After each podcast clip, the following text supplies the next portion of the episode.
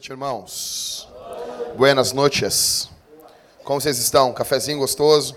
Em breve, muito breve, menos de um ano, marquem isso na agenda, pode botar lá no Facebook, que daqui a um ano ele vai lembrar vocês. Nós teremos café grande aqui na igreja. Tenho pavor desses negocinhos, tomando cafezinho de salinha de, de consultório, né? Então tem um café grande mesmo, né? Com a tapadinha em cima ali, bonitinho, tá? Pode entrar aí, meu, pode botar ele aqui dentro, se não ficar fazendo barulho aqui, fica aqui dentro. Se fizer barulho, um dos diáconos tira ele para a rua com muito carinho muito amor.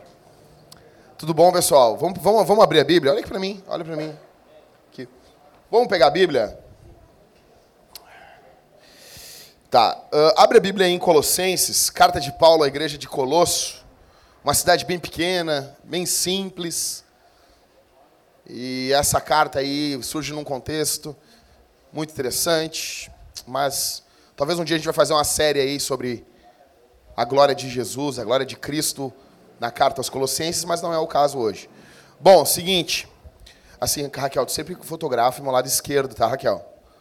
Que é o meu melhor ângulo aqui, tá? E cuida pra ver se eu não tô vesgo, que às vezes eu tô vesgo na foto, e daí o Matheus vai folgar em mim ainda, entendeu? Né? Eu vou ser obrigado a rir dele, né? Mas tudo bem. Bom, pessoal, Pessoal, vocês estão animados, né? Teve, tiveram no encontro da fé reformada, né?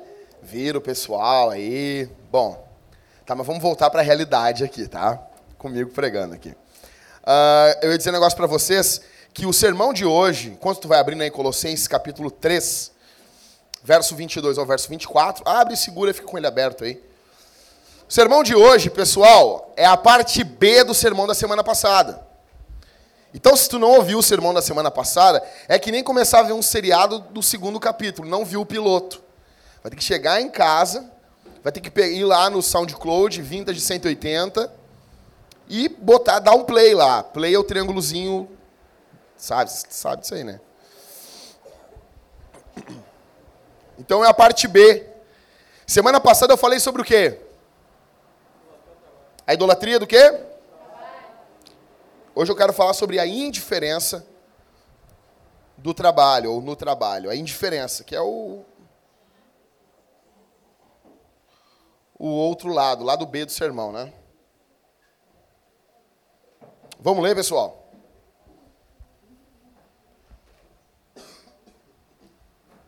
Se não tiver um xarope para tosse aí, eu tô querendo ficar mal. 3, 22 até o 24. Vou ler, tá? Posso ler? Atenção está toda aqui, né? Vocês estão falando sobre sermão, né? Sobre Bíblia. É isso, né? Vamos lá. Escravos ou servos, obedecei em tudo a vossos, senhor, aos vo, a vossos senhores deste mundo, não servindo só quando observados, mas como quem quer agradar os homens. Ou, perdão, vou ler tudo de novo, tá? Quando o cara sai lendo errado, assim, não dá. Então, zero aí. Vamos de novo. Vamos lá. Tem um pavor de leitura, fica pipocando lá. Vamos lá, de novo. Escravos ou servos, obedecei em tudo a vossos senhores deste mundo, não servindo só quando observados, como quem quer agradar aos homens, mas de coração íntegro, temendo o Senhor. E tudo quanto fizerdes, fazei de coração, como se fizesseis ao Senhor e não aos homens sabendo que recebereis do Senhor a herança como recompensa. Servi a Cristo, o Senhor. Amém? Vou pegar um outro microfone aqui, cara. Vou pegar o do Cauê aqui.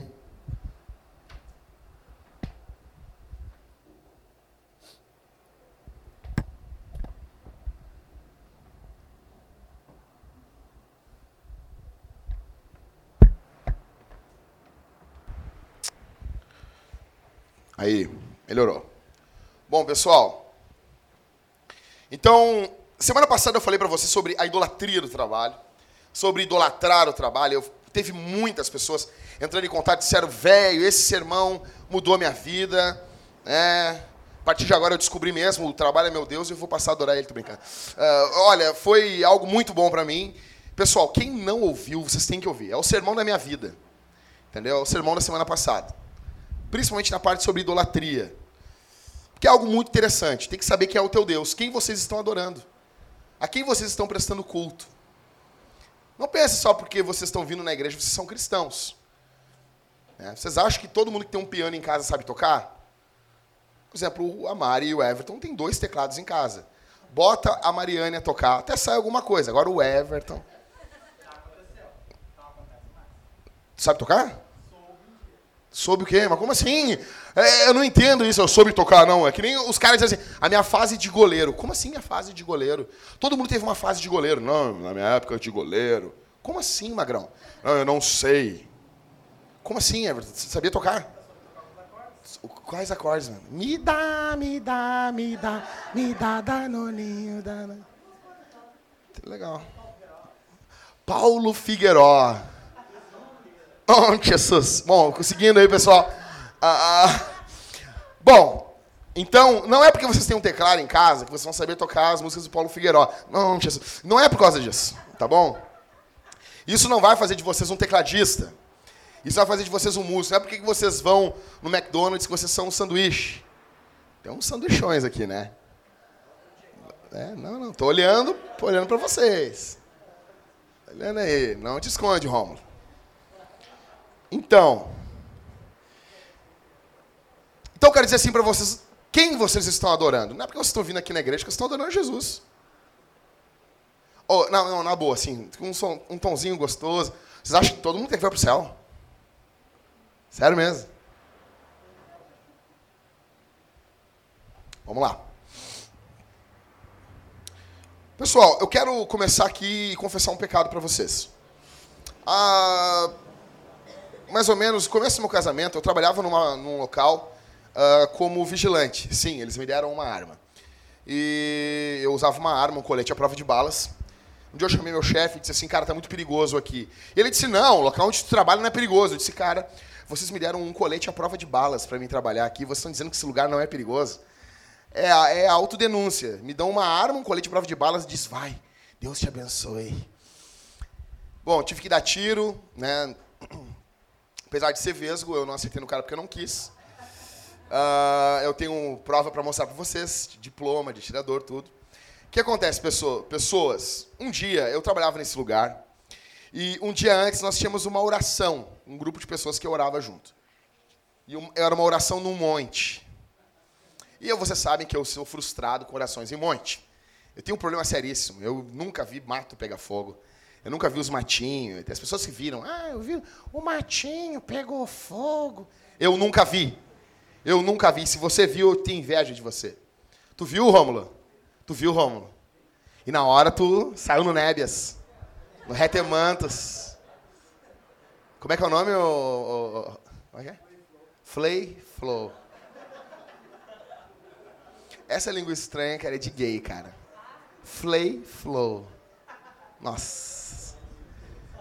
E aí eu tava orando com essa galera em cima do, no monte. Aí aconteceu que eu fiquei, tipo, cara. Deus abençoe. Eu fiquei até mais ou menos umas três da manhã orando. E eu trabalhava no outro dia, a escala era 12 por 36. E o outro dia caía no dia 12 de outubro, ou seja, era feriado. Eu pensei o quê? Cara, eu vou pro serviço. Eu vou dormir bem pouquinho, porque eu tenho que orar. Tenho que buscar Deus. Vou dormir pouco, vou chegar lá no serviço e vou dormir lá, porque vou trancar tudo e vou me trancar a dormir. Alguns vigilantes fazem isso, não são todos. Daí nós chamamos eles de guardinhas, eles ficam bravos. Daí foi o que eu fiz. Fui dormir quase quatro da manhã, levantei seis e pouca e fui para o trabalho. Ou seja, dormi duas horas e pouca. E eu fiquei no monte ali orando com o pessoal e estava muito frio. E eu fiquei uh, atacado a renite. Daí, quando eu cheguei no serviço, podre de cansado, tava, fechei tudo, era feriado, trabalhava na CE, e tomei um antialérgico, um Fenergan. Para vocês terem noção, Fenergan eles dão para pessoas que estão com problema de sono. Toma isso aqui que tu vai dormir. De tão forte que é o negócio. E eu tomei aquilo, velho. E eu só acordei três da tarde com o meu chefe batendo na porta de vidro, me olhando assim, ó, que nem o Homer Simpson. Um dia depois eu estava demitido. Cara, eu tinha ido orar eu estava orando, buscando a Deus, no monte, né? Esse cara ora em monte porque hoje eu oro no monte também, monte de coberta. Mas assim, eu, eu tava lá orando, orando. E eu fui trabalhar e fui demitido, cara. Eu encarava o meu trabalho como apenas um lugar onde eu ia ganhar um dinheiro. Era um momento chato que eu tinha que ter na minha vida. Era um momento nojento, um momento ah, que droga, tem que trabalhar nesse lugar. Eu queria poder ficar passando os dias todos orando no monte. E eu tratava meu trabalho com indiferença. Imagina, o cara tá orando diante do Deus Supremo e já maquinando, vou chegar amanhã e vou dormir o dia todo. Sem culpa nenhuma no coração. Com paz na alma. Coração desfibrilado. Ali estava eu. Cara, a indiferença no trabalho é algo muito sério. Como eu disse para vocês, é o lado B do que eu preguei semana passada. Nós temos um grupo de pessoas que idolatra o trabalho, é a vida dele. Ele se define pelo que ele faz. O que, que tu é, cara? Eu sou padeiro. O que, que tu é, cara? Eu sou. Eu sou, eu sou vendedor. O que, que tu é? Eu sou pastor. É o que ele faz que define ele. Outro, por outro extremo, tem gente que tem uma indiferença, trata o trabalho como ah, ah, ah. Algumas pessoas acabam falhando em reconhecer os propósitos de Deus no seu local de trabalho. Imagina só. Eu fiquei conhecido na CE como o cara que ia trabalhar e ficava dormindo. Sendo que eu trabalhei de madrugada direto, cara. Eu era o único cara que fazia ronda lá, armado. Eu fazia ronda de madrugada, de tal. Meu chefe disse, de duas em duas horas é para dar uma ronda aqui. Cara, de madrugada eu dava ronda, eu não dormia, velho. Aí, cara, tô lá. Mas a minha indiferença ao trabalho fez isso. Acreditar que o valor do cristão se restringe ao que a gente faz na igreja. O que vocês fazem na igreja. Está o teu valor. Qual é o teu valor? Não, na igreja eu sirvo a ceia. Eu arrumo o pratinho da ceia. Na igreja eu toco, eu sou músico sou cantor, eu sou levita. Na igreja. E daí ele acha que o valor dele está no que ele faz na igreja. Daí, por causa disso, ele vai tratar o trabalho dele com indiferença.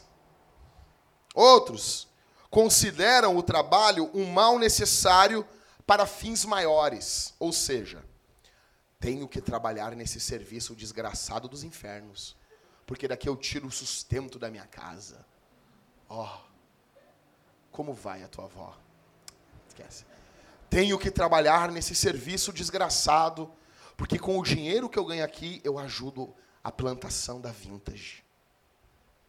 Eu boto meu dízimo. Não, dízimo é coisa do Antigo Testamento. Eu boto a minha oferta, meu sacrifício. Para mudar? Tá, deixa assim agora. Que bonitinho. Ou seja, é um mal necessário para alcançar fins maiores. E ser indiferente no trabalho não, não, não necessariamente requer dizer inatividade. Ou seja, o cara não trabalha. Não, o cara é um vagabundo. Não, não é isso. Tem gente que está trabalhando. Pegar a carteira do cara, está assinada. Está lá, o carimbão. Está tudo bonitinho lá. Mas ele vive indo no trabalho dele com indiferença. E eu tenho certeza que ou você idolatra o trabalho, ou você trata o seu trabalho com indiferença.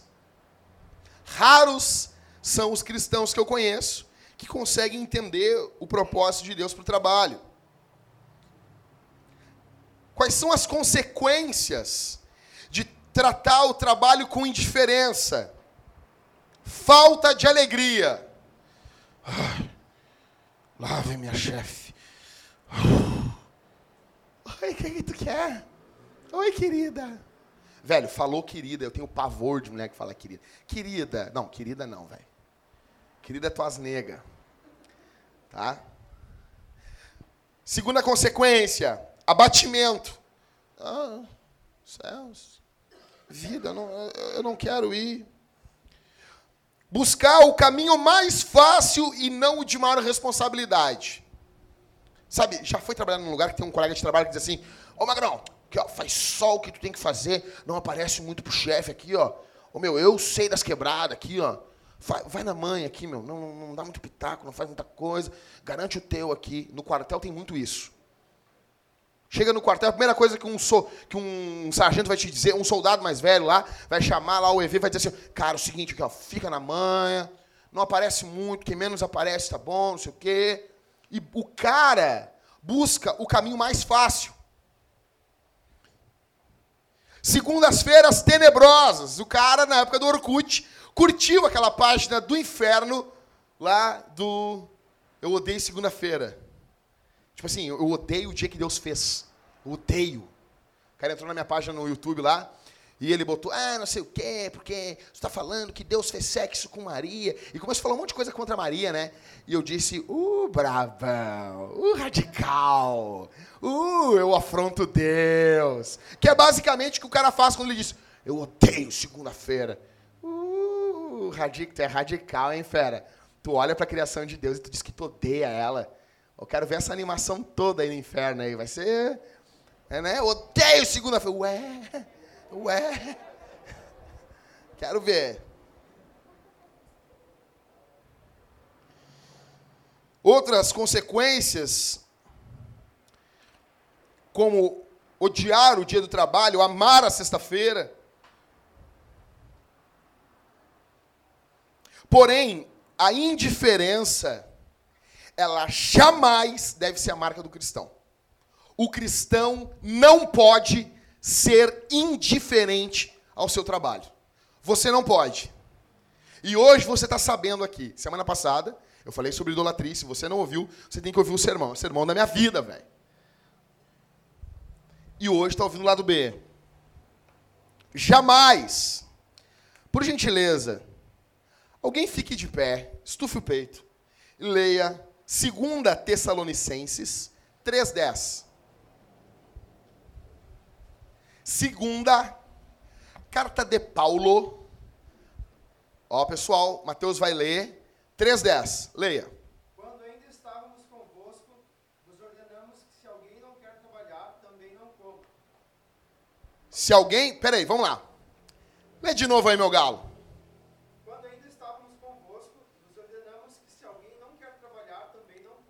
Tá, pode sentar, mas já fica, fica esperto, hein, Mateus? Primeira coisa, o cristão não pode ser indiferente ao trabalho. Você precisa trabalhar. E aqui é que o socialismo se ferra. Não tem esse papo, tá entendendo? Por isso que um governo assistencialista, paternalista, o cara botou na internet assim, ó. iPhone nos Estados Unidos, tantos dólares. iPhone no Brasil a gente sabe que é Dinheirão, quatro, cinco vezes mais. Daí ele botou tratamento contra o câncer nos Estados Unidos. Ah, cento e poucos mil dólares. No Brasil, zero. E na parte de baixo ele botou uh, faculdade, tantos mil dólares e no Brasil, zero. Eu, eu disse, velho, tu acredita que no, no Brasil não tem que pagar para tratar o câncer? Sério, alguém acredita nisso aqui? Não existe tratamento contra o câncer no Brasil de graça. Não existe saúde de graça no Brasil. A gente está pagando. Ou vocês acham que os médicos vão trabalhar e não recebem lugar nenhum? Eles vão lá trabalhar, o dinheiro deles vem de algum lugar. O governo não tem dinheiro nenhum. O governo não tem dinheiro nenhum. O governo vive de tirar dinheiro do povo. Impostos. E com esse dinheiro o governo faz as coisas. Ah, vou dar um agrado aqui. Mas não é o governo que está dando esse dinheiro, está sendo da mão de alguém. Então não existe a educação de graça. Não existe café de graça. Não, alguém está pagando isso. Não existe na, nada de graça, só a salvação. Ou seja, não existe. Então, esse excesso de paternalismo, bolsa isso, bolsa não sei o quê, bolsa uh, miloqueio. Cara, dá uma chacoalhada nela, Eva. Uma, isso, chacoalha. Dá um berro. Quando ela, ela piscar muito lento, Ivan, eu sei que tu tá bem acordado, aí tu dá um, um grito de glória, um grito de glória, de manto no ouvido dela, tá bom? Muito poder, muito poder. Ou seja, Paulo está dizendo aos Tessalonicenses assim, velho, aquele que não quer trabalhar, fera, falou, só não come. Não tem problema não trabalhar na Bíblia, tem problema não trabalhar e querer comer. Vocês entenderam? Ah, mas eu, Jackson, eu não trabalho de carteira assinada, ajudo meu esposo. Eu já falei para vocês no primeiro sermão da série que donas de casa estão trabalhando e provavelmente, às vezes, trabalham muito mais do que seus maridos. Porque o cara bate o ponto e a mulher não bate o ponto. Principalmente mulher que trabalha fora ainda, velho. Ela tem que trabalhar na rua e dentro de casa ainda. E com todo o carinho a vocês, o nosso alvo, não estou dizendo hoje, tua mulher está trabalhando, tu é um desgraçado. Não estou dizendo isso. Mas o alvo o alvo. Um dos alvos. Chega pro cara assim, ei meu, qual é o teu alvo de vida? Ah, oh, meu alvo de vida é comprar um carro ali, um Onix. Onix. Qual, qual, qual, é o teu, qual é o teu alvo de vida? Ah, meu alvo é fazer uma faculdade ali.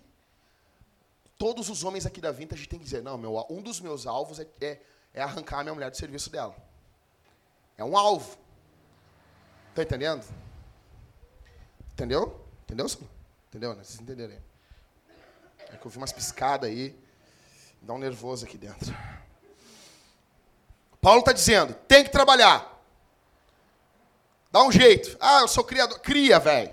Ninguém está dizendo que tem que ser com carteira assinada. Não, não, é o seguinte, eu sou vendedor. Vende. Mas tem que gerar, ó, tem que gerar, entendeu? Tem que vir mostrar por que veio no mundo. Tem que pegar e produzir alguma coisa. Tem que fazer, cara.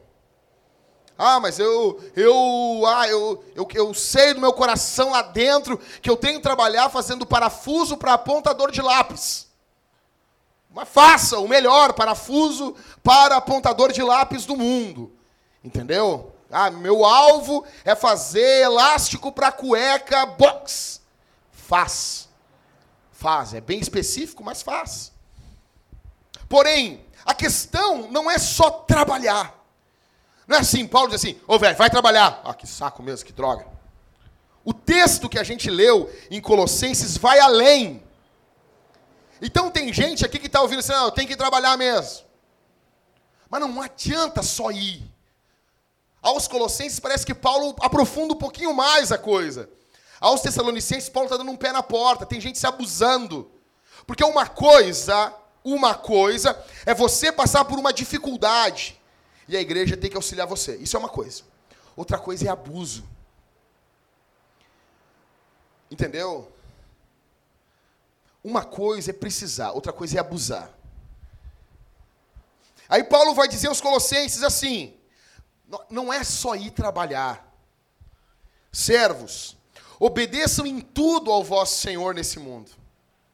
Não servindo só quando vocês são observados. Ou seja, Tá lá o cara trabalhando no computador lá, quando o cara sai, o chefe, ele muda a postura dele. Ele é outro cara trabalhando. Ele tem um outro jeito. Até o coração dele, uh, ele fica alegre. Sabe, o chefe não veio, tá mal, tá doente. Quem aqui viu Two and a Half Men, quando o Dois Homens e Meio, quando o Jake tá orando, tu chegou a ver, Michael? Ele tá orando para a professora ficar doente. E daí o pai dele chega assim, o que tá fazendo, Jake? Eu, eu tô orando. Mas não adianta, orando por quê? Não, eu falei com. Eu, eu vi o reverendo, deve falar o nome do reverendo americano, e ele disse que se eu mandar dinheiro para ele, é uma crítica, eu mandar um dinheiro para ele, Deus vai ouvir minha oração. Você mandou dinheiro? Claro, é, lógico que eu enviei, Deus vai ouvir minha oração. E quem você está pedindo para ir bem na prova? Não, estou pedindo para minha professora ficar doente. Mas não adianta você ficar pedindo para sua professora ficar doente, e, e ela ficar gripada. Eu não estou pedindo gripe, estou pedindo um, um antrax. Ou seja, um, algo terrível. A questão não é você desejar que o teu chefe não esteja ali. Paulo está dizendo aqui, desnudando, que o problema nosso não é externo, é interno. O problema às vezes não é nem o não trabalho, mas é a forma como você lida com o teu trabalho. Aí Paulo está dizendo, velho, seguinte, obedeçam em tudo, em tudo o quê? Aquilo que não contraria a Bíblia. O chefe pediu, faz. Vai botar você em risco, vai botar a tua família em risco, vai botar alguém em risco, vai fazer você pecar contra o Senhor. Então faz. Serve. Faz a mais.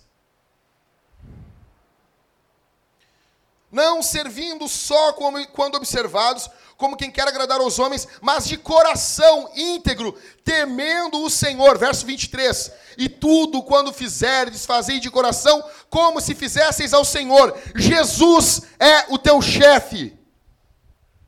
Jesus é o teu chefe. Acima do teu chefe aqui está Jesus. Então, cara, por isso que Jesus chega para os caras e vai dizer assim: Olha, quando eu tive fome, vocês me deram de beber. Como eu tive sede, vocês me deram de sede, me deram de beber e fome me deram de comer. Eu estive nu, vocês me vestiram. Eu estive preso e vocês me visitaram. Jesus, quando nós fizemos isso? Quando vocês fizeram um dos meus pequenos, para mim vocês fizeram isso. Em última instância, tudo que o cristão faz é, é direcionado a Deus. Toda palavra que nós damos aqui na terra é direcionada a Deus. Por isso que murmuração contra qualquer coisa é pecado. Ou seja, não é só trabalhar, mas é trabalhar de coração. Paulo quer deixar claro que o nosso trabalho, olha aqui, é a arena pública aonde Deus glorifica o seu nome e nos transforma à semelhança de Jesus. O teu trabalho é a arena pública aonde Deus faz o nome dele ser glorificado. E o que, que eu fiz? quando eu peguei e dormi naquele dia, porque eu tinha ficado orando. Eu fiz ímpios zombarem do nome de Deus. Vocês já notaram que eu quase sempre começo um sermão contando um pecado meu? Eu quero que você saiba uma coisa: o pastor dessa igreja é Jesus. O teu pastor é Jesus. Estou aqui como um pastor auxiliar. Eu tenho pecados, tenho falhas e limitações. Só que Jesus não tem.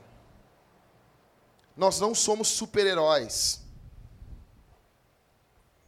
Tirando o Júnior, é lógico. Estava lá mais de 130 anos. É um cara que devemos temer. Deus glorifica o seu nome, o propósito do teu trabalho. Que Deus, Jéssica, qual é o setor que tu está na Zank agora mesmo lá? A Jéssica vai dizer assim, estou no RH, todo mundo já vai querer entregar currículo para ela. Não, não. Qual é o setor que está? Controles internos. Nossa! Controles internos. Imagina, você tem um serviço. Não, eu vou ter um setor na minha empresa de controles internos. Não é só controle, é interno o negócio. Já se imagina, tá lá, tem colega teu lá contigo lá? Quantos? Ali é uma igrejinha pública e Jesus te colocou ali para que o nome dele seja glorificado ali. Ali. Essas três pessoinhas, Jesus coloca uma serva de Deus ali. Daí a gente pensa assim, Jéssica, ah, eu estou lendo, eu estou consumindo uma teologia, não sei o quê, é para as ações, é para isso. Às vezes, vocês vão ler toda uma teologia sistemática para tirar a dúvida de uma pessoa. Para auxiliar uma pessoa.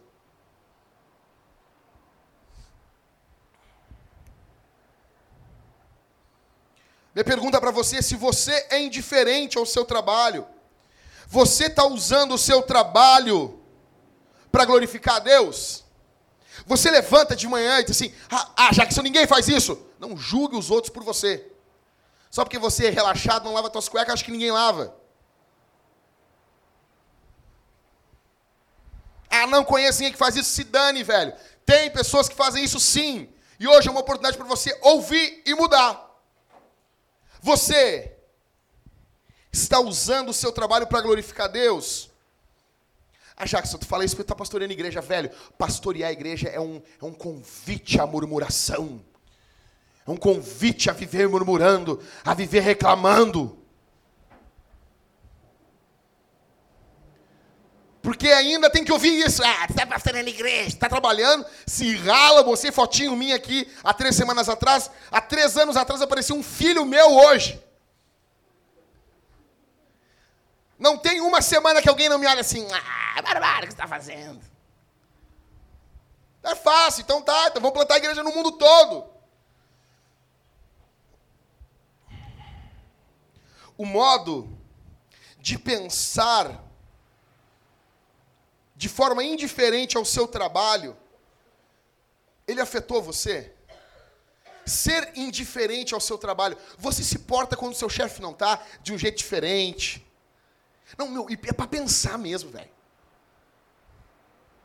Quando vai falar, fala que nem santo. Oh, meu irmão. Ô oh, varão. Ô oh, glória. Demantos. Aleluia. Porque o Senhor.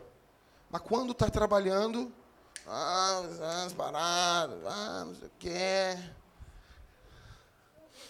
Não, não, ah, não vou poder rir. Quer enganar quem, velho? Quer enganar quem, velho? Ah, tô mal. Tô mal, tô doente. Diz pro cara assim, tem um milhão de reais lá. Se tu levantar e pegar é teu me disse, o cara vai dizer que tá com caganeira. Ele vai com um rolo de papel higiênico, velho, e vai! E eu vou dizer um negócio pra vocês, eu tenho uma raiva dessa desculpa, eu tô mal da barriga. Velho, porque não dá pra tu xingar a pessoa. Entendeu? Marca um negócio, ah, não vou. Por que, que tu não vai vir aqui em casa? Tô mal da barriga. Ah, eu quero brigar com o cara, eu não posso. Ô, Rômulo, vamos fazer tal coisa. Vamos lá, tamo lá cara, não vamos poder ir porque comemos algo que nos fez mal. Eu quero xingar o Rômulo, entendeu? Mas eu perco, eu perco a oportunidade. Então, assim, cara, como que afeta a minha forma de pensar em relação ao trabalho? Uma pergunta para vocês: o seu trabalho é apenas um meio para você alcançar um fim para servir as suas próprias necessidades? O Marcelo tem um tema, um, um, uma frase. Marcelo, vem cá um pouquinho. Vem cá, vem cá. Não, aquelas gigs ruins para tocar. Os caras vão tocar, eles dizem o quê? Tocar só pela chimia. Tocar pela. Explica pra igreja o que é tocar pela chimia. É, tocar só pelo dinheiro. O cara vai lá e só toca de má vontade, assim, todo errado e. Só pela chimia. Começa a primeira música do show, o cara quer logo que acabe. Ou seja, imagina, tu bota dinheiro pro cara, não, vou convidar o cara, o cara vai tocar, e na mente do cara, o cara, ah, agora que acaba esse sarro aqui. Vou só pela chimia. Vocês trabalham só pela chimia? Felipe, vai trabalhar lá só pela chimia. Não, eu tô indo. Cara, vamos incorporar aqui na igreja essa linguagem do Marcelo. Felipe vai trabalhar de manhã, fazer lá os hambúrgueres, negócio dele louco lá. Ah, eu não queria ir, mas hoje eu vou só pela chimia. O Ricardo lá, que usa o jalequinho bonito. Tá usando aquele jalequinho ainda, Ricardo? O Ricardo lá, o catecúmeno. Tá indo trabalhar só pela chimia. É, pra... não. Que bom. Vocês estão no trabalho só para poder se divertir depois. Ou seja, eu tenho outra coisa que eu tenho ódio é de jovenzinho que passa seis horas jogando videogame, dez horas jogando videogame, e ele olha na tua cara e diz assim: Mas eu trabalho. Tipo assim, eu posso fazer. Então eu odeio você. Paulo mandou as mulheres ficar quietas na igreja. Vocês entenderam a moral agora, né? Muito bom, irmão Helene, muito bom.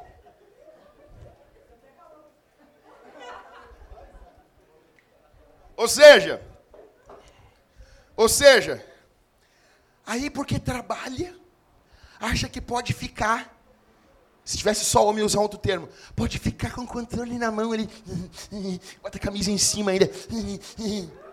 Eu quero dizer um negócio para vocês. O jogo de hoje é tudo fácil. Por que eu não jogo hoje? Velho, quem vai jogar o Batman Arkham City? O cara não, ele só, é bom, eu sei que é bom, mas cara, fizeram uma, uma, uma experiência, botaram gente que joga esse jogo moderno a jogar os jogos antigos, os caras não conseguem. Porque não era assim, apertar os botões e, e vai dando os combos e vai fazendo os bagulho.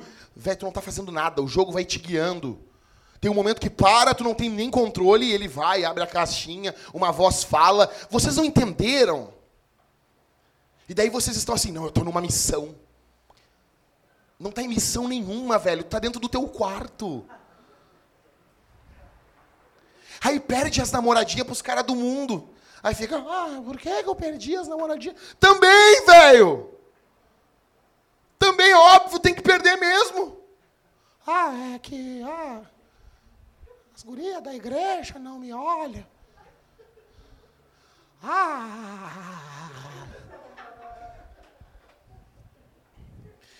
Vocês estão no trabalho só para ajudar a igreja. Outra coisa, não é porque vocês estão no trabalho que você. Não, eu odeio esse trabalho aqui, então eu passo um tempão jogando videogame para compensar o saco que é trabalhar. Mas o outro irmão, não, eu não jogo videogame, viu? Eu sou que nem o Ricardo. eu estou no meu trabalho lá para ajudar a vintage. Velho, o teu trabalho não é algo para outra coisa. Ele tem um, Deus tem um propósito no trabalho. No teu trabalho, onde você está. Paulo está dizendo: vocês estão trabalhando para Jesus, aonde vocês estão.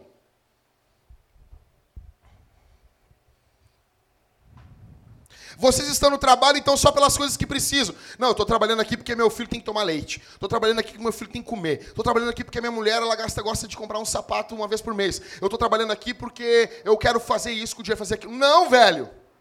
Não. O que, que há de errado com isso? Essa pessoa ignora que Deus tem propósitos com o nosso trabalho. Essa pessoa ignora que o trabalho não é apenas um meio para algo. O nosso trabalho é uma das maneiras chave pela qual Deus nos amadurece e glorifica o seu nome. Você precisa aprender muita coisa. E tá às vezes com um chato de um chefe em cima do teu ouvido é fundamental para moldar você. Teve um cara que ele foi botar na casa do meu pai um roupeiro planejado. Ele aprendeu a ser calmo. O meu pai ficou tanto em cima daquele cara, faz isso, faz aquilo. Tá, mas tá errado aquela parafuso que tu botou ali, meu? Tá, mas, tá, mas como é que vai terminar isso aí? Que teve uma hora que ele se virou pro meu pai e ele disse assim: Seu Vladimir, não quero mais nem dinheiro. Só me deixa trabalhar, por favor. Aprendeu misericórdia, aprendeu a ter amor. Minha pergunta aqui, se você ficasse rico, quem aqui viu um episódio do aquele o primeiro seriado do Will Smith? O maluco no Tem uma hora que o Jeffrey, que é o que legal. Obrigado, Jéssica. Uh, o Jeffrey é o mordomo e ele ele ele acha que ganhou na loteria. Ele chega pro tio Phil e ele diz o quê? Que quer saber do negócio? Eu nunca gostei de trabalhar aqui, sou trouxa, não sei o quê. E xinga o tio Phil e fala um monte de coisa pro tio Phil e começa a xingar todo mundo. E era o Will que tinha feito uma zoeira com ele. E daí ele descobre no, no final do capítulo que ele não tinha ganhado coisa nenhuma. E ali ele mostrou realmente quem ele era. Foi que nem um conhecido meu, estava eu e um conhecido meu numa igreja que a gente congregou, e nós chegamos no culto um pouquinho atrasado. E daí tinha um irmão na frente assim, ô oh, meu, e aí, cara, chegaram atrasado? Não, a gente veio pedir nossa carta para ir embora. E era um cara que era amigo nosso. E o cara, é, meu, eu sempre pensei isso de vocês. Vocês são um bando de trouxa mesmo, assim, ó. Vocês têm que ir embora mesmo. E começou a falar. E daí, não, ele estava brincando. Ou seja, a minha pergunta para vocês, se você ficar rico hoje, ricão, rico. Não, tô falando rico, velho. Não tô dizendo pegar um dinheirinho aí, rico. O que, o, o que é rico para ti, Jacques? Rico para mim é o cara que chega num terreno assim, quero botar um prédio aqui. Isso é rico. O cara chega assim, não, quero, quero montar um shopping aqui. Tá entendendo? Bota o shopping e tem grana para ficar vivendo e vivendo bem. Se você ficar rico hoje, o que, que você falaria para o seu chefe amanhã?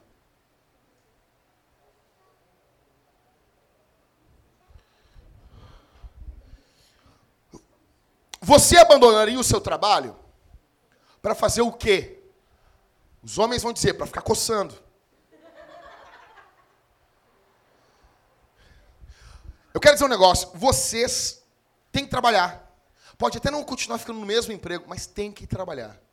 Pode ser um bombeiro voluntário, pode ser, não, eu vou trabalhar com crianças, não sei o quê, eu vou cuidar de animais, eu vou fazer. Não importa, o ser humano precisa de um trabalho, ainda que esse trabalho não lhe traga dinheiro. Se vocês ficarem ricos, milionários hoje, vocês não podem abandonar o trabalho. Vocês podem montar um negócio, serem presidente de uma empresa. Vocês podem cuidar de, de sustento para alguns missionários e ter uma agência e trabalhar nessa agência. Mas tem que ter uma carga horária. Tem que ter um momento, tem que dar satisfação para alguém. Tem que ter reunião. Vocês não podem pegar, largar o trabalho agora. Não, agora o que eu vou fazer? Eu vou viver vendo seriado. Que é o sonho de muita gente aqui.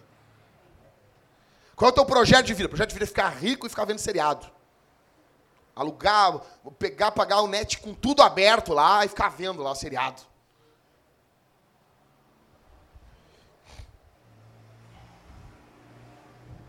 Você iria trabalhar onde? Ah, eu ia trabalhar na igreja. Oh, eu tenho o sonho de trabalhar na igreja. Tudo bem, é, presbíteros e diáconos vão trabalhar na igreja, mas a minha pergunta é a seguinte, assim, tipo, por que você quer trabalhar na igreja? Porque é mais santo. Não, cara, não é. Não é. Uma mulher, cara, quem é que lavou, quem é que limpou o chão hoje aqui da igreja? Quem? Foi a Aline. Cara, o galardão da Aline é o mesmo meu, velho. É o mesmo de vocês, o mesmo dos músicos.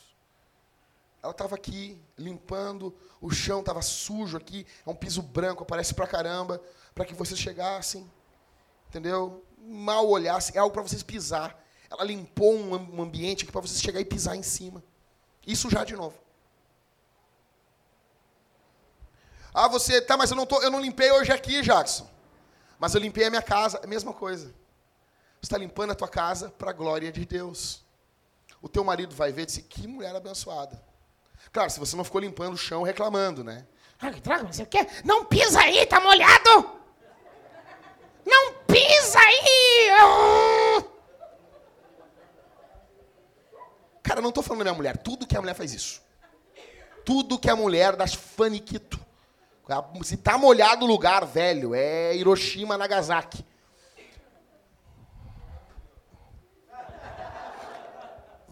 Vai, tá falando, tá falando. Vai chegar na parte do armarinho também, tá? Você você consegue olhar que, o de, que Deus é soberano? Que você está trabalhando onde você está trabalhando hoje, porque Deus quer.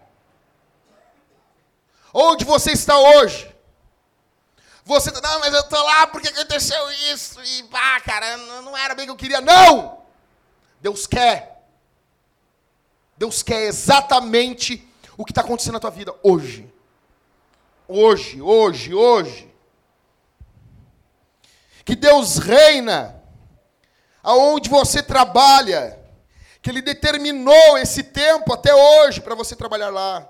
Então, o seu trabalho, a minha pergunta, ele é um meio só para alcançar alguma outra coisa? Segunda pergunta, o seu trabalho deixa você totalmente frustrado? Veja bem, eu não estou dizendo que você não pode se frustrar com o seu trabalho, porque todos nós nos frustramos com o nosso trabalho. Eu me frustro. Eu me frustro diversas vezes. Mas eu não fico totalmente frustrado. Minha, porque o trabalho, ele é uma bênção de Deus, que ele tem uma pitada, eu, como, como eu, às vezes é complicado, eu falei com o Rodrigo isso, que em teologia, tu fala uma vírgula errado, é uma heresia, velho. Então pregar é se arriscar. Tô falando uma hora, que louco aqui, entendeu? Então vamos lá. O trabalho ele é uma bênção de Deus, ele não é uma maldição, mas ele é uma bênção que, como se foi uma bênção que tem uma, foi amaldiçoado em parte. Ele continua sendo uma bênção de Deus, mas ele carrega uma conotação hoje de frustração. Porque antigamente, quando antes da queda, quando tudo que Adão plantava, dava, dava não tinha morte. Então largou dez sementes ali, as dez vão frutificar. Tudo que planta colhe, não tem, não tem espinho. Vai pegar uma rosa, não tem espinho. Imagina, Universal e a Veneza Rosa ungida. Cheguei para minha esposa um dia com a rosa em casa. Ai, meu amor, que lindo. Eu disse, ah, ganhei lá do, do, do bispo na rua ali. Ah, não quero isso. O valor não era nem a rosa em si, era se eu bancasse essa grana, né? Né, meu amor? É, é isso. Você fica totalmente frustrado com o seu trabalho. Você fica cegado com as frustrações do seu trabalho. O seu trabalho gera em você mágoa, amargura. Você fica amargurado, magoado, tô triste.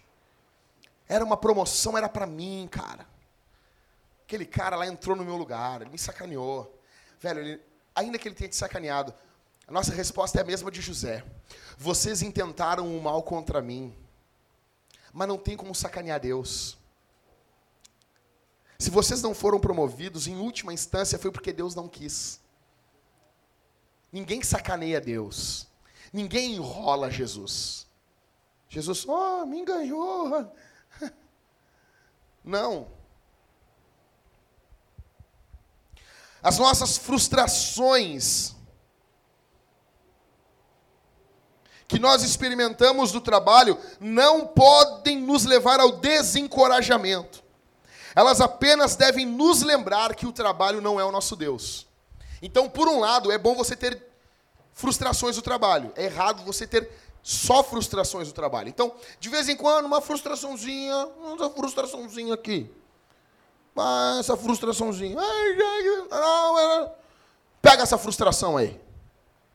Tá entendendo? Deus manda, Jesus manda, quero ver tua animação com a frustração na segunda que tu vai tomar ali. É bom, porque você não vai olhar o seu trabalho como Deus. Então essa frustração, ela tem um caráter pedagógico. O problema é quando nós vivemos de frustrações do trabalho. Tudo onde a gente trabalha é frustrante. A nossa frustração ela deve fazer com que eu tire os meus olhos por alguns momentos do meu trabalho, mergulhado onde eu estou, e eu fixe não. É Jesus, é meu Deus. Eu estou executando um trabalho aqui para a glória do nome dele e haverá frustrações. Eu sou filho de Adão. E você tem que se lembrar também que Adão pecou e você precisa de Jesus. Todas as mulheres, quando estiverem dando luz a, a um filho e ela sentir as, as dores de parto, em algum momento ela tem que se lembrar: eu sou filha de Eva. Eu pequei no Éden. Eu preciso de Jesus. Eu preciso que Jesus pague o meu pecado. Toda vez que o homem estiver se frustrando no seu trabalho, toda vez que você estiver frustrado, desencorajado, você precisa lembrar: eu estou passando isso porque eu sou filho de Adão e eu preciso de Jesus. Quando as frustrações vêm, o que, que você faz? Você ora por cada frustração do seu trabalho. Você chega e você aqui, ó, tô tendo um problema com o João. O cara tá me sacaneando. O cara tá pegando as peças que eu trabalho ali, ele tá modificando. Você, você ora isso? Não, eu oro na hora lá, caminhando, bem louco. Não. Não, não, não se você ora, você para tudo, parei tudo. Oh, oh, calma o cavalo, para tudo, para a boiada. Oh, parou tudo. Agora eu vou orar. Você ora pelo seu trabalho? Você ora pelo seu chefe? Você quer que Jesus, velho, é pelo teu chefe. Se o teu chefe se dá mal, esse velho desgraçado, tem que morrer, tu perde o teu trabalho, animal. Esse contexto esquerdista do Brasil ele não entende que quanto mais o teu chefe tiver dinheiro, melhor para você. Eu tenho pavor de gente que inveja chefe. Hum, vai para Paris. Hum. Que bom. Que o ano que vem ele vai para Marte, que ele tenha dinheiro, velho. Ou ele vai aumentar teu trabalho, ou vai ter trabalho para mais gente.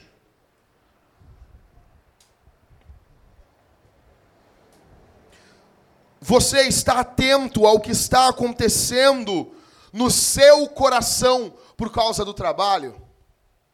Porque Paulo está dizendo para a gente aqui em Colossenses capítulo 3, verso 22, mas de coração íntegro, temendo ao Senhor. Meu coração tem que estar tá nisso, velho. Não é só fazer. O cristianismo, ele não é somente faz, não faz, para, começa, é pecado, não faz, executa. O cristianismo não é sobre o que nós fazemos, é sobre o que Jesus fez na cruz.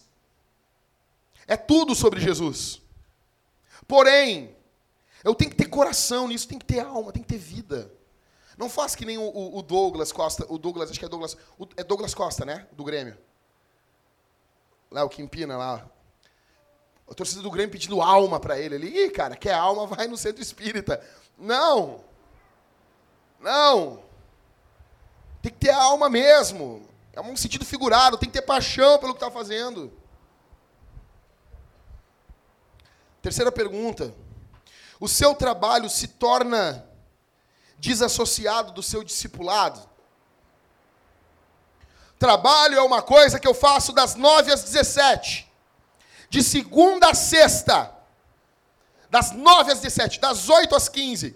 Trabalho é o que eu faço ali. Depois eu sirvo a Jesus. Depois eu sirvo a Jesus. Oh, Jesus. Aquele momento é o momento que eu, que eu me desplugo da Matrix, tiro aqui.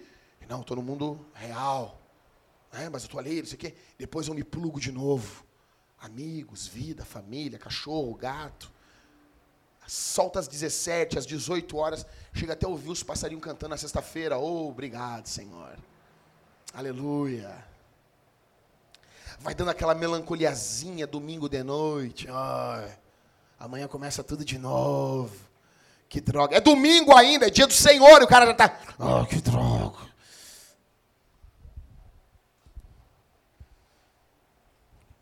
O nosso trabalho aqui e agora é uma das maiores manifestações da expressão da fé cristã. Imagina se todos nós sairmos aqui hoje, não idolatrando o trabalho, mas também não indiferente. Imagina, cara, quantos locais seriam afetados para o bem. Quanto, de, quanto Deus não seria glorificado. Sabe por que, que as pessoas não procuram você e procuram um espírita no teu trabalho? Porque você é um grosso lá. Sabe por que espírita tem mais voz? Porque não é só falar, velho, é mostrar também. Às vezes os espíritas ganham do cara, ou às vezes não é nem o espírita, um, um batuqueiro, cara que gosta de bater tambor lá. Ele ganha de você, sabe por quê? Não é luta espiritual nenhuma. É porque tem um cavalo. Porque lá você fala de um jeito que você jamais falaria comigo. Porque eu estou ocupando dentro do teu lugar um espaço que o teu colega que não é cristão deveria estar tá ocupando também. Ele é feito do mesmo jeito que eu sou feito, a imagem de Deus.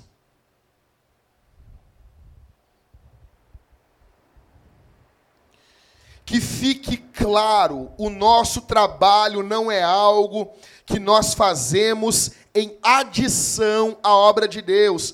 O nosso trabalho aqui agora é uma das maiores manifestações da nossa fé. Tudo o que fazemos é um ato de adoração a Deus e uma ação de seguir Jesus. Ó, esse pensamento é um pouquinho mais longo, eu vou repetir. Tudo o que fazemos na nossa vida é um ato de adoração a Deus e também uma decisão de seguir Jesus. Tudo que eu faço, tudo que eu faço, naquele ato eu estou glorificando a Deus, adorando a Deus e estou seguindo Jesus. Estou imitando Jesus, estou seguindo atrás de Jesus. Ou seja, quando eu preparo um estudo para o grupo de conexão, quando os líderes do grupo de conexão estudam, pesquisam, vocês estão servindo a Deus e seguindo a Jesus. Quando lideramos uma área na igreja, você cuida das crianças, cuida dos carros, cuida da recepção, você está adorando a Deus e seguindo a Jesus. Quando você no seu trabalho prepara um memorando, quem já fez isso? Ninguém aqui? Então vou trocar. Quando você no seu trabalho está vendendo uma algo fundamental para sua empresa, fazendo um acordo, você ali está servindo a Deus e seguindo a Jesus. Quando você está passando um telefone por telefone um orçamento. Tá lá, tá no balcão do teu trabalho passando um orçamento. Ó, oh, seu João, vai dar tanto. Ali, você está servindo a Deus e seguindo a Jesus. Quando estamos apertando um rebite, encaixando uma dobradiça, você está servindo a Deus e seguindo a Jesus. Aí vem os liberais e dizem assim: Ó, culto é vida. Então eu não vou no culto. Aí tu tem que pegar, botar aquele meme do Facebook, toma aqui seu diploma de retardado. Obrigado, abraço. A questão é que trabalho não substitui culto e culto não substitui trabalho. Eu estou adorando a Deus num contexto ali, tudo que fazeis, façam para a glória de Deus. Eu estou glorificando a Deus. O culto é um outro momento que eu me junto com os meus irmãos para juntos ouvirmos a palavra de Deus e adorarmos a Deus como igreja daí. Porque você não é igreja. Enxergou um cara dizendo assim: "Eu sou a igreja". Disse, mano, não, mano, tu é, olha lá um cristão. O cara mandou para mim, Jackson, tu vem pregar aqui no evento I am the church. Radical, né, fera? Tem radical, né? Lata inglesa. I am the church. Não vou, cara, não vou, não vou. Por quê? Porque vocês não são igreja. Não, nós somos igreja. Não, cara, sozinho não são. É, bota aí, we are the church. Aí eu, aí eu vou. Aí eu vou. Senão eu já vou chegar com o pé no pescoço de vocês, velho.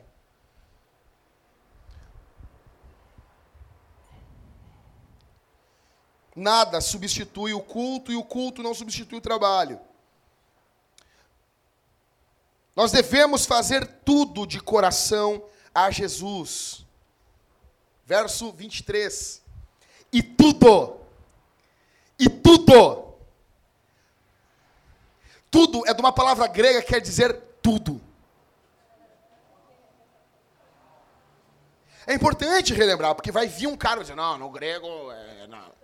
E tudo, quanto fizerdes, tudo, velho. Teu chefe pediu Tá saindo ali, bah, eu tô indo almoçar lá. Cara, busca um cachorro quente para mim. Vai. É pecado buscar cachorro quente? Hum, não. Vai negar Jesus buscando cachorro quente pro teu chefe? Não. Então, então faz. Vai causar um caos mundial? Vai cair uma bomba em Hiroshima? O Rio de Janeiro vai ser engolido por uma bola de fogo? Não. Ah, então não vou. Tá brincando. E tudo quanto fizerdes, fazei. Paulo está dizendo, é para fazer. E não é para fazer murmurando, velho. É para fazer de coração. Ah, que alegria. Eu tenho uma hora e meia de, de almoço e eu vou perder 20 minutos buscando o cachorro quente do meu chefe. Oh, obrigado, Jesus. É isso? Às vezes Jesus chama a gente para ser trouxa aos olhos do mundo. Ah, eu sou crente, mas assim, ó, não sou otário, magrão. Tá entendendo? Sou crente, mas não sou trouxa. No mundão tu não era tudo isso. Todo mundo no mundo eu era o cara, eu era não sei o quê. Vivia apanhando. Era um bunda mole, meu. Tu era um bundão no mundo, cara. Tu era um covarde. Cara, John Mito Piper. Tem que ler isso aqui para vocês.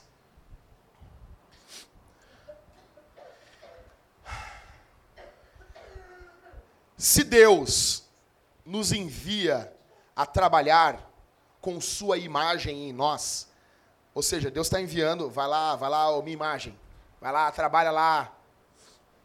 Se Deus nos envia a trabalhar com sua imagem em nós, nossas valas devem ser retas.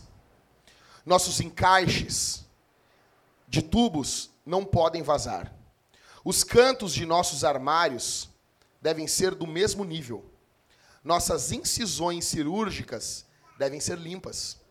Nosso processamento de palavras deve ser correto e atraente.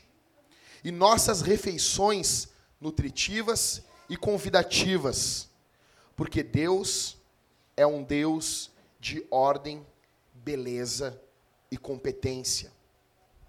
Tudo isso, Piper diz, ainda de forma intencional. Isso nos difere dos animais. Os animais fazem coisas para a glória de Deus, mas eles fazem sem consciência. A diferença de um canguru que pula para a glória de Deus E agora, a semana passada, entrou lá num local, numa casa na Austrália e tomou banho de piscina durante meia hora. A diferença daquele canguru para você é que aquele canguru pula que nem um louco. Eu sei que tem gente meio louca assim no nosso meio, mas é para ter consciência. Você faz a coisa correta e faz a coisa correta de forma consciente. Olha aqui para mim. Na minha rua tem uma casa americana. Quem aqui, das mulheres, acha bonito casas americanas? Quem de vocês queria ter uma casa americana, irmãs? Aquela casa de madeirinha, bonitinha, com coisinha pra frente. Irmãos, quantos de nós acham bonito aquelas casas? Eu acho bonito. Muita parte da igreja aqui. Eu sei que tem gente que gosta de apartamento. O apartamento é um quadrado.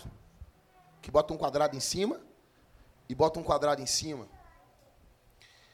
Por que, que as casas americanas têm aquele, aquele, aquele jeito? Nos filmes é daquele. Sabe por quê? por causa de uma cosmovisão protestante, uma visão de mundo protestante. Quando as 13 colônias são fundadas nos Estados Unidos, 1700 e quanto, Everett, sabe? Hã?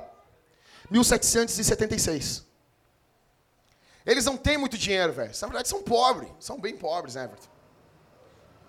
Estão fugindo, se levantaram contra a Inglaterra. Só que tem uma coisa que eles não abrem mão, é da beleza. E isso é herança dos puritanos, que beberam na reforma.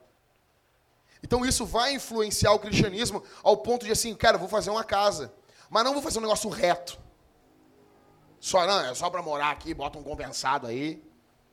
Fica assim, um reboco mesmo, assim, desse jeito, aparecendo aí. Eu, eu, sabe aquelas fotos, às vezes, daquelas, daquelas gurias, tudo se empinando, assim, com o, e o reboco, né? Que, que teu pai tem contra o reboco? Ou seja, isso é cultura brasileira. Isso é cultura brasileira. Os caras têm uma noção assim, não, velho, se eu sou a imagem de Deus, eu vou fazer uma casa, ainda que eu demore um tempão fazendo essa casa, eu vou tentar fazer do melhor jeito. Eu vou tentar pegar, vou fazer de um jeito que fique bonito. Que quando as pessoas olharem, as pessoas dizem, bah, como esse cara é caprichoso.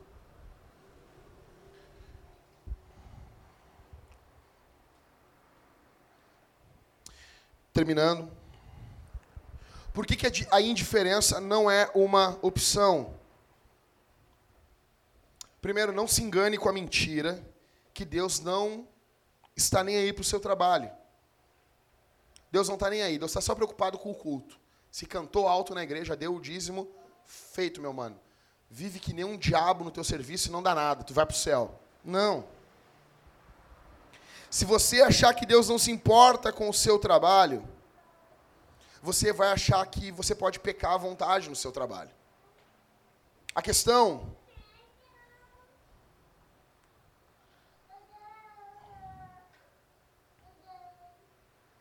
Eu sempre pergunto para vocês assim, né? Você daria para o teu chefe o que você dá na igreja? Tem gente que age de forma relaxada dentro da igreja. Essas pessoas têm que ouvir essa pergunta. Ah, trata a igreja de qualquer jeito, de forma relaxada. Só que hoje minha pergunta é outra. Você trataria o teu pastor do jeito que você fala com a tua colega? Que você fala com a tua empregada? Você falaria com uma irmã aqui da igreja? Ou aqui na igreja? Rapaz, irmã, tudo bom? Como é que tá, irmão Mariane? Ô, oh, irmão Everton em casa trata a empregada, trata alguma empregada no teu serviço, alguém que está abaixo de você, alguém que chegou novo, está todo perdido, que nem um dia você teve, e trata essa pessoa que nem um lixo. Você teria condições de reproduzir esse, essa atuação dentro da igreja?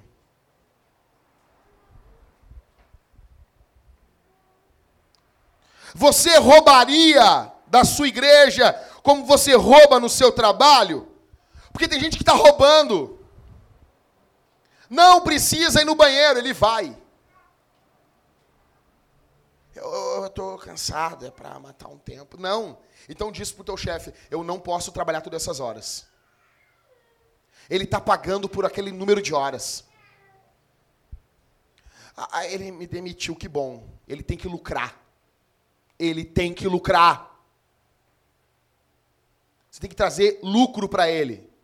Não trouxe lucro, uma boa, amigos, ele vai demitir você. Simples assim. Ah, já que está falando isso, não, já me demitiram. Quando me demitiram, senhor, obrigado. Você fez o certo mesmo. eu acho que eu também me demitiria. Minha pergunta para vocês é: vocês estão roubando o trabalho de vocês? Você trataria os teus irmãos com desdém como você trata as pessoas do teu trabalho? Você gritaria comigo, que sou teu pastor, como você grita com os teus empregados? Quem, quem, quem disse que Deus não se importa com o teu trabalho. Eu também não estou falando para você ser um, um, abobado no trabalho. Ah, que legal. Jackson disse para eu ser bom. Daí o cara tá avacalhando com o teu serviço lá, avacalhando com tudo e você. Obrigado. Ah, faz demais. Pisa na minha cabeça aqui também. Me chuta aqui. Bota um papelzinho assim, kick me, me chute nas costas e sai caminhando. Não estou dizendo isso. Você também não vai ser um imbecil. Você vai glorificar Deus. E Deus não é um imbecil, glorificar, você vai espelhar Deus, vai mostrar Deus, você vai ser firme. Você está sabendo que estão roubando a tua, na tua empresa, você vai pegar, vai chamar teu chefe. Seguinte, assim, ó, ó, quero só falar um negócio. O João está roubando. Caguetão. Tá entendendo? Caguetar para a glória de Deus. Escancara. Eu já falei para as meninas, trabalho em, com criança sabe que a fulana está batendo na criança, escancara. Escancara. E se não escancarar e não pedir demissão, vai ser disciplinada na igreja. Sim. Porque é crime. E se fosse o teu filho, você não faria isso. E se estivessem batendo no teu filho, você queria que defendesse o seu filho. Você não quer que bata no teu filho. E a Bíblia manda eu amar o meu próximo como eu amo a mim mesmo. Ah, não, mas é que, é que assim, Jackson, ela é esposa de um traficante, então pede demissão. Pede demissão. Eu não posso ler a Bíblia e ela não tem implicações na minha vida. Você diz assim, ah, Jackson, isso eu não concordo. Você não concorda com a Bíblia. Ela tem que ter implicações práticas na minha vida. Ela tem que ter consequências práticas no meu dia a dia.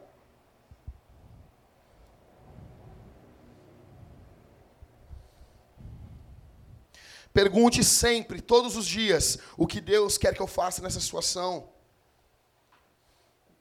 Você faz o seu trabalho o dia todo sem pensar em Jesus? Spurgeon dizia: nos últimos 40 anos eu não passei mais do que 15 minutos sem pensar em Jesus.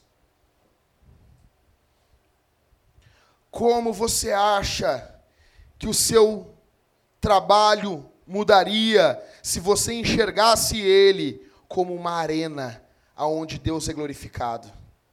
Isso muda tudo. Os relacionamentos de vocês no trabalho vai mudar. Com seus clientes vai mudar. Com o teu chefe vai mudar. Com os teus empregados, colegas, com os contratos que você faz no seu trabalho vai mudar vai mudar os telefonemas que você dá, vai mudar o horário do almoço, vai mudar os prazos que você diz que vai cumprir e não cumpre, vai, vai mudar a forma que você faz os pedidos. Você pergunta, você, você chega diante de Deus e diz assim: Deus, como isso pode fortalecer a minha fé e glorificar o teu nome? Como que eu posso nesse trabalho aqui? Como que isso pode fortalecer a minha fé e fazer o teu nome ser conhecido? Isso é combater a indiferença no trabalho. Nós teremos frustração por causa do pecado, mas o propósito do trabalho ainda está de pé. O trabalho deve ser usado para glorificar a Deus, fazer um bem social ao próximo e me fazer bem. O trabalho tem três propósitos. Já estou terminando, segura mais um pouquinho aí. Ele glorifica a Deus. Ele faz bem ao próximo.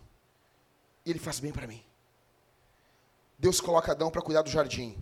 A comida do jardim não era só para glorificar Deus, fazia bem para a família de Adão. Para a mulher, para os filhos. E fazia bem para ele. No final de tudo, dobra a tua atenção que eu estou terminando. No final de tudo, o que estamos tratando aqui é sobre trazermos glória ao nome de Jesus. Na semana passada, eu combati aqui o excesso do trabalho, que rouba a glória de Jesus. E hoje, Eu estou combatendo a indiferença ao trabalho que também rouba a glória do nome de Jesus. Como você vai trabalhar amanhã? Como você vai levantar amanhã para ir trabalhar? Você vai lembrar desse sermão aqui? Você vai baixar, o Mateus vai chegar em casa, ele vai botar esse áudio hoje ainda na internet. Você vai baixar e você vai ouvindo isso para o teu serviço? Você vai usar desculpas esfarrapadas para o teu chefe amanhã? Você vai ligar para o teu chefe e vai dizer assim, eu não estou bem. Mentiroso dos infernos. Ele precisa lucrar. Ele precisa ser bem sucedido. Você vai cooperar para que o teu chefe seja bem sucedido?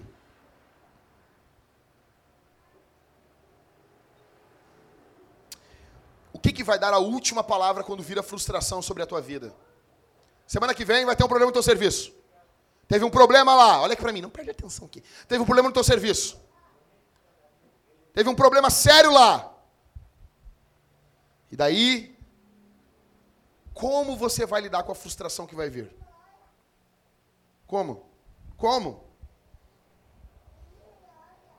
Quem vai dar a última palavra amanhã na tua vida? Os teus costumes que você aprendeu com os teus colegas ou a palavra de Deus? Quem vai definir você? É o que Deus diz ou é o que os teus colegas te ensinaram a vida toda? Pega o dinheiro de gasolina do trabalho e lança outro dinheiro. Deus vai matar você, velho. Deus tem nojo de roubo. Você está roubando. Você está roubando a tua empresa. Não coloque teu dinheiro imundo no gasofilácio. Não faça isso. Como vai ser a sua postura amanhã? Quem é você? Um filho de Deus que obedece o Pai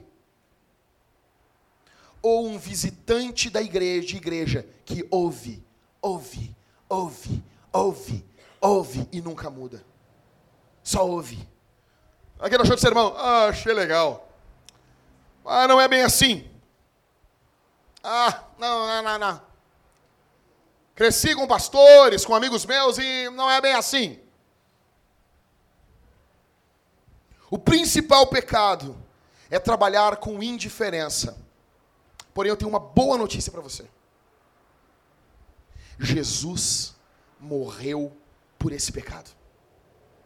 Jesus pagou o preço por esse pecado. Se até hoje você tem sido esse cara que eu pintei o sermão todo aqui, existe perdão na cruz de Jesus. Não se desespere. Não fique apavorado. Jesus morreu por esse pecado. Existe perdão, existe graça, existe reconciliação na cruz de Jesus. Jesus morreu por esse pecado que todos nós, em algum momento das nossas vidas, cometemos. E eu abri o sermão aqui, velho, contando o meu pecado.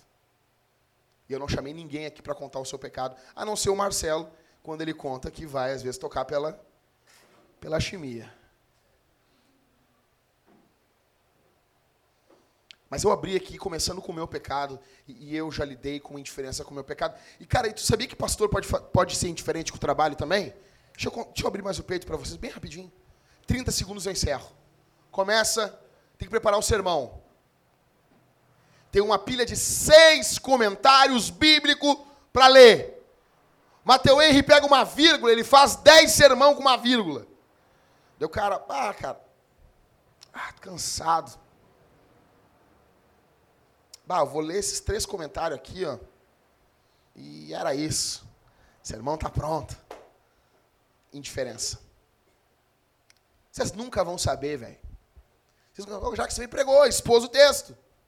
Vocês nunca vão saber. Por quê? Porque, em última instância, a igreja acha que o sermão é para ela. Mas não, eu estou trabalhando aqui para o meu chefe, Jesus. Quando eu estou em casa trabalhando, eu tenho que fazer para ele. Ele está me olhando. Ele está do meu lado assim, ah, Jackson, safado, hein? Tu não vai ler o calhamaço mais pesado, tu não vai ler, né? Safado. Eu tô te vendo, Jackson. Na igreja paga que sabe, paga que entende de Bíblia. Mas eu e tu sabemos, Jackson. Daí eu, tá bom, Senhor, eu vou ler isso aqui também. Jesus morreu por esse pecado. E o Espírito Santo pode transformar você hoje não somente perdão, mas transformação. Até hoje você roubava do teu chefe, até hoje você mentia no teu trabalho, até hoje você era indiferente no teu trabalho, às vezes dona de casa indiferente, fazendo de mau jeito, negócio, ah, não, não vou fazer bem feito, vou fazer a bangu. Você não está trabalhando em, prim, em última instância para o teu marido, é para o teu Deus. O Espírito Santo pode transformar você. E Após transformado, você vai ser enviado ao mundo como missionário. O mundo precisa ver que Jesus é glorificado no seu trabalho. Se você olhar o teu trabalho como feito para um rei, como que um cara moraria num lugar, numa vila, e tem um rei que cuida daquele local? E aquele cara trabalha de uma vontade, tudo que ele faz naquela vila, naquele, naquele contexto feudal, em última instância é o rei daquele local. Porém, o nosso rei reina no universo. Em última instância, quando você abre uma vala para plantar semente, você está fazendo para Jesus. Vocês entenderam o que é isso? Quando você pegar, cara, ah, Alguém aqui de Novo Hamburgo já trabalhou com calçado? Já trabalhou? Pessoal de Novo Hamburgo. Quando você estava colocando a cola ali, velho, aquilo ali não pode desgrudar. Tem que ficar bem fechado. Fui lá comprar lá o, o aquele Terrier, Bull Terrier, era vulcanizado. Eu não sei o que é isso, quero aprender ainda. O sapato não é colado, é vulcanizado. O exército de Israel usou isso aqui. Deu dois dias, o bagulho abriu. Eu voltei lá, não, é que o deserto de Israel aí deu problema, é isso. Me vê um outro aí. Negócio abriu de novo. O bagulho é vulcanizado. Lá fui eu, botei uma cola bonder e continuei usando. Não, não precisa. A questão é, você trabalha em última instância para o rei. Jesus reina e há perdão de Deus na cruz do Calvário. Vamos ficar de pé, igreja. Perdão por passar o tempo aqui. Não vou fazer mais isso. Perdão, tá? Não quero cansar vocês. A banda já vai passar aqui para cima, eu quero orar com vocês. Quero orar junto com vocês.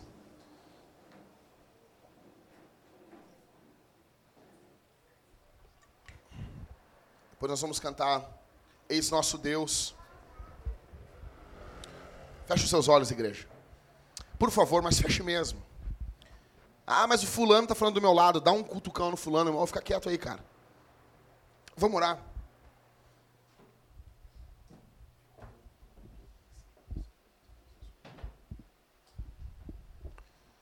Pai, obrigado pelo teu amor, por tua graça, que nos acolheu em Cristo. Obrigado porque o Senhor veio até nós em missão. Veio e através da tua missão, através da tua vinda até o homem, em criar o homem, nos perdoou em Cristo por ter vindo até nós. Obrigado, Senhor. Obrigado por tua bênção, graça misericórdia. Obrigado porque o Senhor olha para nós pecadores aqui e nos perdoa, e nos resgata, e nos redime. Que toda indiferença ao trabalho e toda idolatria encontrem na cruz de Cristo perdão. Que haja conversão aqui essa noite.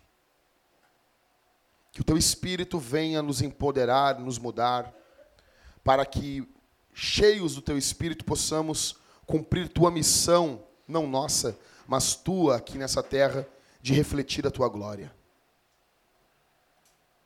Que toda indiferença que toda indiferença seja perdoada para a glória do nome de Jesus. Se enquanto eu estava pregando, algum coração ficou moído aqui, ó Deus, que esse coração encontre refrigério em Ti, encontre paz em Ti, encontre calma em Ti, no nome santo de Jesus, para a glória de Deus Pai.